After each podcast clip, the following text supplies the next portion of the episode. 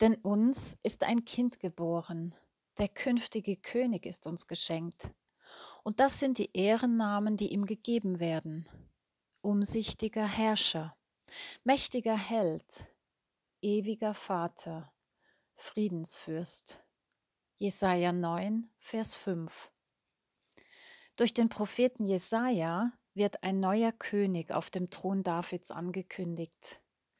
Dieser soll der Fremdherrschaft ein Ende bereiten. In diesem Vers werden seine Ehrennamen genannt. Diese Namen entsprachen altorientalischem Brauch. So wurden sie in der Königsurkunde aufgeführt. Dieses Prophetenwort blickt aber zugleich voraus auf eine Wiederherstellung des alten davidischen Königreichs. Die christliche Auslegung sieht darin einen prophetischen Hinweis auf den wahren Friedensfürsten Jesus Christus, so wie ihn der Engel Gabriel in seiner Botschaft an Maria aufnimmt. Siehe, du wirst schwanger werden und einen Sohn gebären, und du sollst ihm den Namen Jesus geben. Der wird groß sein und Sohn des Höchsten genannt werden. Und Gott der Herr wird ihm den Thron seines Vaters David geben und er wird König sein über das Haus Jakob in Ewigkeit, und sein Reich wird kein Ende haben. So steht es in Lukas Kapitel 1 in den Versen 31 bis 33. Und so werden in diesen Versen wieder geheimnisvolle Namen für den Messias, den zukünftigen Herrscher, mit gehaltvoller, tiefgründiger Bedeutung genannt. Ein Name sagte zu biblischen Zeiten etwas aus über die Persönlichkeit, das Wesen, den Charakter eines Menschen. Er wies darauf hin, wer und wie diese Person war. Das hebräische Wort Shem bedeutet Name. Es kommt von nennen, genannt werden, markieren, kennzeichnen. Dieses Wort wird aber nicht nur für den Namen einer Person gebraucht, sondern beinhaltet auch Ruf, Ruhm, guter Name, guter Ruf, Nachruhm, Andenken.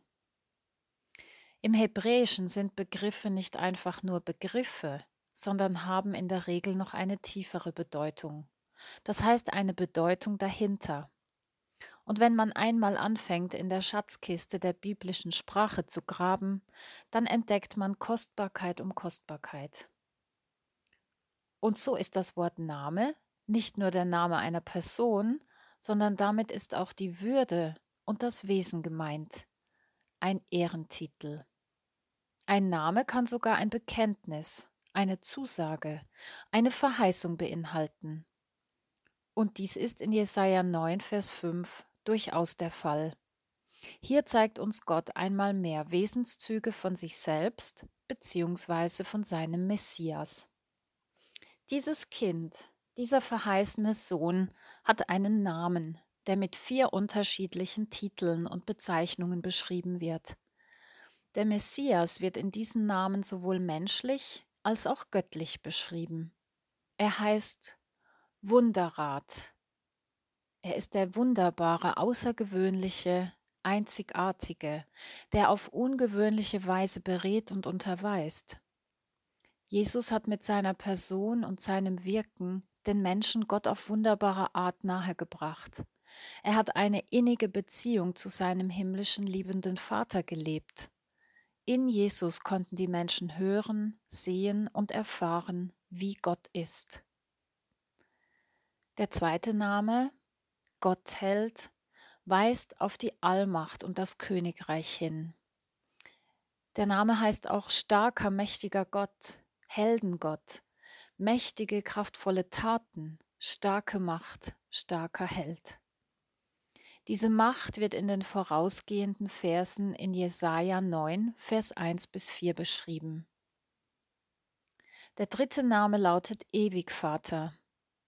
Wörtlich kann man diesen Ehrennamen auch so übersetzen. Mein Vater ist für immer. Mein Vater hat eine unbegrenzte Zukunft. Ja, dieser Vater der Ewigkeit ist ewig und schenkt ewiges Leben. Wie aber kann der Messias Gott und Vater sein? Jesus sagt dazu, ich und der Vater sind eins. Johannes Evangelium Kapitel 10, Vers 30. Und schließlich lautet der vierte Name Friedefürst. Dieser Vertreter des Königs, Fürst, Edle, Vorsteher, Oberste wird Frieden bringen. Keinen Frieden, wie ihn die Welt kennt, sondern seinen Frieden. Dieser Friedefürst will uns Menschen Frieden mit Gott, Frieden mit uns selbst und Frieden miteinander ermöglichen. Und Frieden ist mehr als die Abwesenheit von Krieg oder Waffenstillstand. Der Frieden, von dem hier die Rede ist, beinhaltet Unversehrtheit, Wohl, Gedeihen, Freundlichkeit, Heil. Diese vier Ehrentitel beschreiben also die Fähigkeiten und Kompetenzen, die der Messias hat. Dieser Friedenskönig braucht keine fremden Berater. Er ist selbst ein weiser, wunderbarer Ratgeber. Dieser König regiert im Auftrag Gottes und ist selbst ein göttlicher Held, ein gewaltiger, nicht gewalttätiger Machthaber auf der Erde.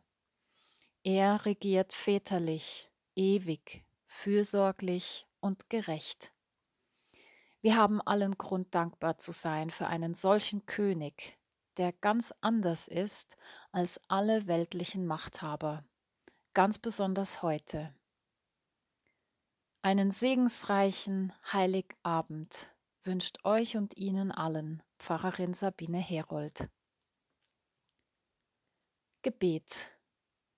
Jesus, dein Name ist mehr. Mehr als ein Wort, mehr als ein Eintrag ins Geburtsregister, mehr als alles. Jesus, du bist wunderbar, umsichtig, außergewöhnlich, einzigartig, weise. Du bist mein Wunderbarer, du bist mein Berater. Jesus, du bist stark, mächtig, kraftvoll, göttlich. Du bist mein Held, du bist mein Gott. Jesus, du bist unbegrenzt, ewig, für immer, väterlich, fürsorglich. Du bist für immer mein Vater. Jesus, du bist edel, fürstlich, freundlich. Du bist mein Fürst, du bist mein Friede. Danke.